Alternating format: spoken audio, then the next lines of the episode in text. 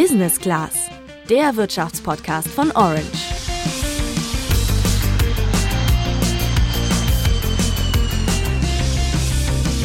Juliane, ich weiß ja nicht genau, wie das bei dir ist, aber in meiner WG haben wir wegen der hohen Energiepreise erstmal beschlossen, die Heizung, zumindest solange wir nicht erfrieren, erstmal auszulassen. Ja, mir geht's da ganz genauso und ich glaube, wir sind da auch nicht die Einzigen.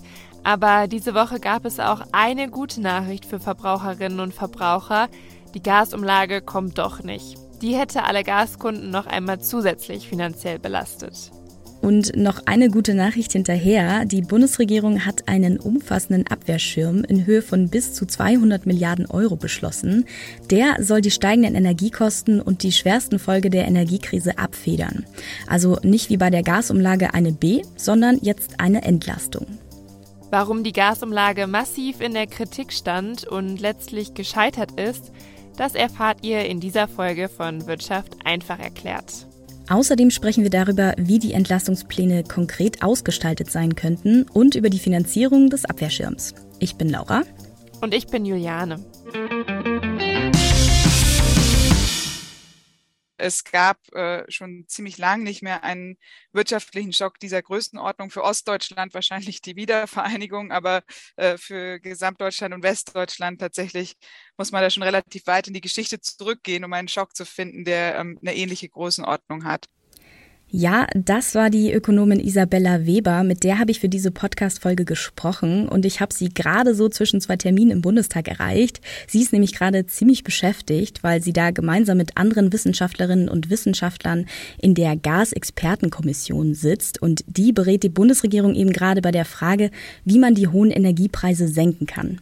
Ja, da war einiges los die letzten Tage in Berlin und jetzt ist es klar, die Gasumlage ist Geschichte, aber zwischen Gasumlage, Gaspreisbremse und Gaspreisdeckel blickt echt niemand mehr durch. Deswegen erklären wir euch in dieser Folge ganz von vorne, was die Bundesregierung vorhat oder hatte. Juliane, dazu habe ich mir mal die Entwicklung der Gaspreise angeschaut und ich muss sagen, das ist schon krass. Also vor dem 24. Februar, also vor dem russischen Angriffskrieg auf die Ukraine, der ja die aktuelle Energiekrise überhaupt erst ausgelöst hat, lag der Gaspreis für eine Kilowattstunde für Neukunden etwa bei 13 Cent. Im September jetzt lag er zwischenzeitlich bei 40 Cent. Im Vergleich zum Vorjahr ist das ein Anstieg um 700 Prozent. Ja, das ist schon krass. Und diese Preissteigerung spüren auch die Energiekonzerne. Die haben nämlich folgendes Problem. Wenn der Gaspreis steigt, dürfen sie die Mehrkosten nicht einfach so an ihre Kundinnen und Kunden weitergeben. Wer nämlich einen Gasvertrag abschließt, der geht einen langfristigen Liefervertrag mit einem Gasunternehmen zu festen Verkaufspreisen ein. Ja, und das ist aus Sicht der Energiekonzerne natürlich ein Riesenproblem. Beziehungsweise vor allem für die Konzerne, die vor der Krise auf Gas aus Russland gesetzt haben. Und seit Russland durch die Gaspipeline Nord Stream 1 erst weniger und jetzt gar kein Gas mehr liefert, müssen die Unternehmen das Gas nämlich auf dem Spotmarkt einkaufen. Kurz zur Erklärung. Auf dem Spotmarkt können Unternehmen frei verfügbare Gasmengen kaufen, die nicht Teil von langfristigen Lieferverträgen sind. Und das läuft ziemlich flexibel und kurzfristig. Und weil das Angebot jetzt knapp und die Nachfrage hoch ist, ist der Wettbewerb jetzt größer und damit auch der Preis. Ja, genau. Und jetzt haben wir folgendes Problem. 40 Prozent der deutschen Gasversorgung kommen von einem Energiekonzern, nämlich Uniper. Und Uniper ist der größte Importeur und Händler für Gas in Deutschland und das Unternehmen beliefert dabei rund 200 Stadtwerke mit Energie. Und jetzt die Bad News. Das Unternehmen hat vor der Krise 50 Prozent seines Gases aus Russland bezogen. Und jetzt kommen wir, Laura, der Begriff kommt dir bestimmt noch aus der Pandemie bekannt vor, zur Systemrelevanz. Denn eine Pleite von Juniper könnte uns in eine Krise bringen, die weit über das hinausgeht, was wir jetzt schon erleben. Das hätte eine krasse Kettenreaktion zur Folge, hat uns Jens Südekum erklärt. Er ist Ökonom und Mitglied im wissenschaftlichen Beirat beim Bundesministerium für Wirtschaft und Energie. Also genauso wie Isabella Weber vom Anfang der Folge, gerade ganz nah dran an der Politik. Denn wenn Juniper pleite geht, dann stehen plötzlich hunderte von Stadtwerken da und kriegen kein Gas mehr. Die haben sich auf Juniper verlassen. Und dann hätten Tausende, fast Millionen von Haushalten auch kein Gas mehr bekommen.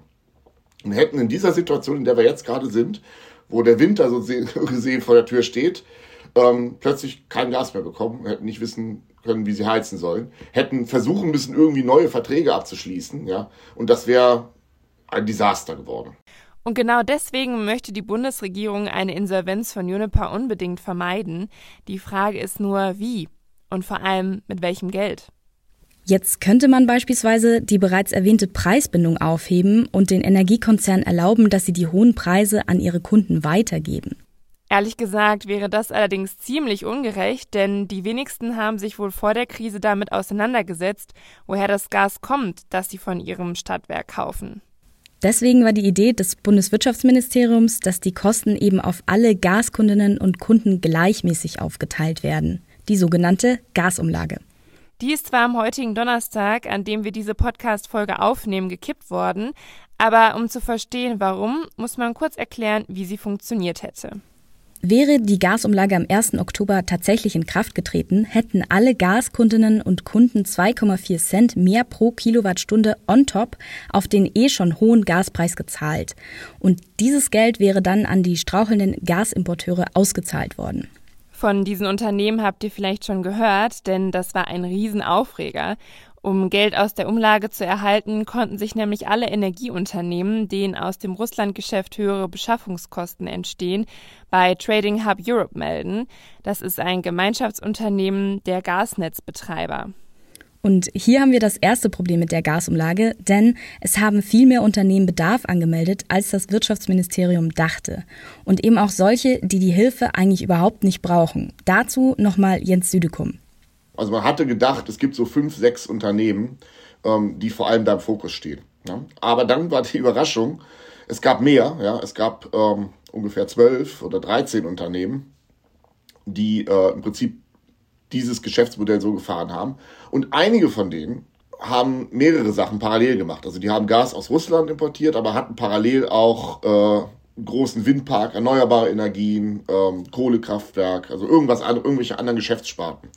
Und die anderen Geschäftssparten dieser Unternehmen, die waren natürlich momentan extrem gewinnträchtig. Also momentan verdient man ja mit ähm, erneuerbaren Energien, Wind und Solar, verdient man sich ja dumm und dusselig gerade. Und neben den Trittbrettfahrern gibt es noch ein weiteres Argument gegen die Gasumlage.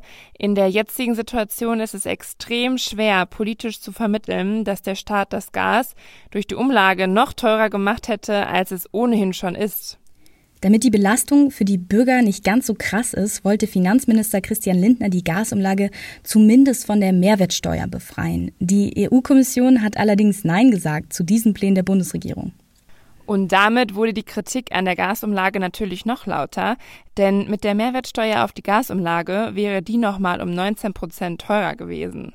Und dann kam noch ein weiteres Problem dazu. Durch Nord Stream 1 kam ja am Anfang noch ein bisschen was, aber seit Anfang September eben gar kein Gas mehr. Und das hat die Situation zum Beispiel für Juniper nochmal deutlich verschärft. Der Konzern hat dann eben nicht mehr nur gestrauchelt, sondern Verluste von über 100 Millionen Euro gemacht pro Tag. Und mittlerweile liegt der Gesamtverlust bei etwa 8,5 Milliarden Euro. Weil Juniper bei diesen Zahlen wahrscheinlich trotz Gasumlage insolvent gegangen wäre, hat sich die Bundesregierung deswegen dazu entschieden, das Unternehmen zu verstaatlichen und die Bundesrepublik übernimmt jetzt 99 Prozent der Anteile. Das hätte dann allerdings bedeutet, dass das Geld aus der Gasumlage weitestgehend an den deutschen Staat geflossen wäre. Und jetzt stellt sich die Frage, ob das verfassungskonform ist. Ökonomen, die Opposition und viele aus der Regierung haben dann gesagt, dass mit der Juniper-Verstaatlichung die Existenzgrundlage für die Gasumlage eigentlich weggefallen ist.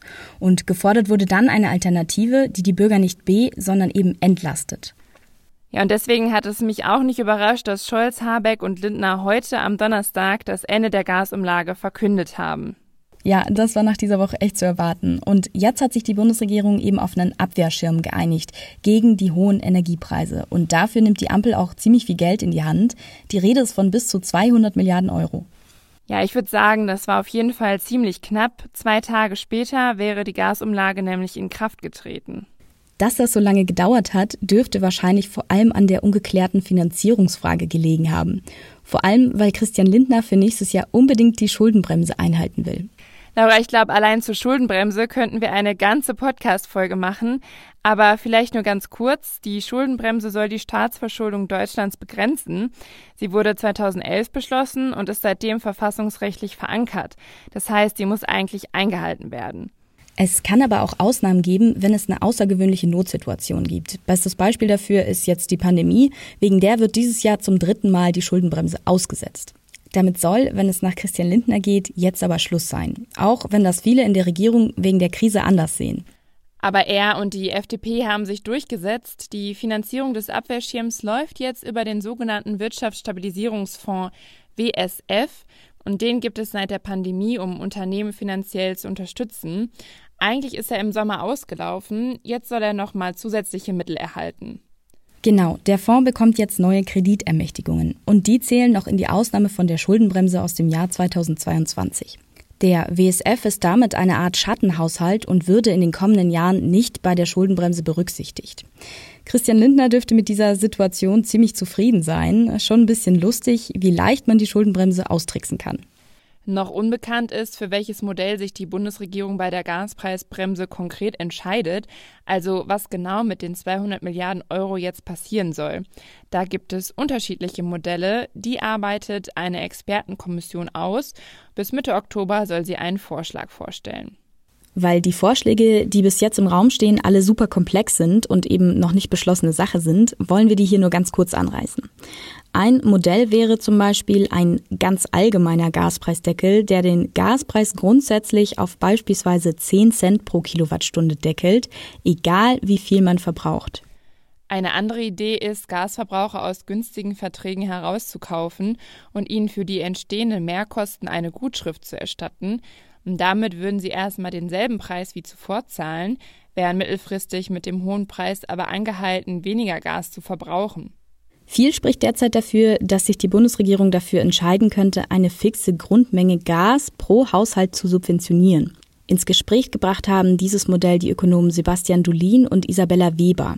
Isabella Weber kennt ihr ja schon vom Anfang der Folge und ich habe sie gefragt, wie sie sich einen solchen Energiepreisdeckel konkret vorstellt. Also die Idee ist im Grunde, dass man einen Grundverbrauch definiert, für den ein staatlich gedeckelter Preis gilt. Das heißt, ähm, dass für diesen zu definierenden Betrag ähm, an Gasverbrauch der Staat sagt, diesen Gasverbrauch garantieren wir euch ähm, zu einem bestimmten Preis, der deutlich unter dem Marktniveau liegt. Das würde dann so funktionieren, dass ähm, die Verbraucherinnen und Verbraucher auf ihren Gasrechnungen sehen könnten, dass es einen, ähm, einen Abschlag gibt, der sozusagen preisstabilisiert ist und wissen, dass wenn sie über diesen Bereich hinauskommen, dann müssen sie Marktpreise zahlen. Aus sozialpolitischer Sicht ist das zunächst mal eine sinnvolle Maßnahme, finde ich, weil das vor allem sparsame und einkommensschwache Haushalte entlasten würden, die eben weniger Energie brauchen. Die könnten ihren Verbrauch idealerweise mit dem staatlich bezuschussten Grundverbrauch decken und so dann günstig durch den Winter kommen. Es gibt allerdings ein Problem, das man noch lösen müsste. Eine Familie mit vier Kindern braucht natürlich mehr Energie als ein Single-Haushalt und deswegen soll die subventionierte Menge nicht für alle Haushalte gleich sein, sondern eben individuell nach Haushaltsgröße gelten. Jetzt weiß der Staat allerdings nicht so genau, wie viele Menschen überhaupt in einem Haushalt leben und eine individuelle Bedarfsprüfung ist wohl ein ziemlicher Verwaltungsaufwand. Dazu nochmal Isabella Weber. Da würde ich sagen, ähm, dass das Prinzip des Katastrophenschutzes gilt, ähm, dass da ähm, vorsieht, dass man in Katastrophensituationen keine komplizierten Prüfungen vornimmt, sondern dass es im Grunde ein Prinzip des Händehebens gibt. Das würde dann konkret bedeuten, dass die Haushalte den Gasversorgern zum Beispiel über ein Formular, das mit der, ähm, mit der äh, Rechnung mitgeschickt wird, ähm, äh, formlos angeben würden, äh, um wie viele Haushaltsmitglieder es sich handelt. Und dann könnte zum Beispiel rückwirkend ähm, geprüft werden, stichprobenartig, ob, ähm, ob da jetzt sozusagen ähm, korrekte Angaben gemacht, aber dass sozusagen das oberste Prinzip ist, dass erstmal alle, ähm, die schutzbedürftig sind, unter diesen Schutzschirm kommen und man dann erst im zweiten Schritt ähm, prüft, äh, ob denn jetzt alle, die unterm Schutzschirm gelandet sind, äh, auch ähm, da sein sollten. So oder so ähnlich könnte der Gaspreisdeckel für Privathaushalte wirken. Das Prinzip kann man allerdings nicht eins zu eins auf Unternehmen übertragen. Dafür müsste es einen extra Unternehmensdeckel geben. Auch an dem wird gerade noch getüftelt. Die große Herausforderung bei den Unternehmen ist, dass sie durch die Preisdeckelung nicht einfach nur ihre eigenen Kosten senken, sondern idealerweise ihre Einsparungen auch an die Verbraucherinnen und Verbraucher weitergeben. Das hätte den großen Vorteil, dass es die Inflation senken könnte. Und wenn die Bürger mehr Geld haben, würde sich das wieder positiv auf die Unternehmen auswirken, sagt Weber. Also gleichzeitig, wenn die Verbraucher ihren, äh, äh, ihren Gasverbrauch gedeckelt haben, dann geben sie weniger Geld für Gas aus. Das heißt, sie können mehr Geld äh, für andere Dinge ausgeben, äh, was dann wiederum gut für die Unternehmen ist, weil Leute dann eben Dinge kaufen können, äh, was für die Unternehmen äh, Geschäft und Nachfrage bedeutet. Ich weiß nicht, wie es dir geht, Laura. Ich finde diese Überlegung super spannend. Was genau dabei aber jetzt rauskommt und ob sich Isabella Webers Vorschlag am Ende durchsetzen wird, das werden wir wohl erst Mitte Oktober erfahren. Ja, und damit sind wir auch schon wieder am Ende einer Folge angekommen. Jetzt würde uns noch interessieren, wie ihr das seht. Also was haltet ihr vom Ende der Gasumlage und glaubt ihr, dass die Gaspreisbremse die aktuelle Krise entschärfen kann? Schreibt uns das gerne über unseren Instagram-Kanal Orange bei Handelsblatt und wie immer freuen wir uns natürlich auch über eine Bewertung bei Spotify und Apple Podcasts. Und wenn du über alle News von der Börse und aus der Politik informiert bleiben willst, dann schau doch mal bei handelsblatt.com vorbei. Da haben wir ein besonderes Vorteilsangebot für ein Handelsblatt-Abo für dich reserviert. Den Link dazu findest du in den Show Notes. Wir sind dann nächste Woche wieder für euch da. Bis dahin, macht's gut. Ciao.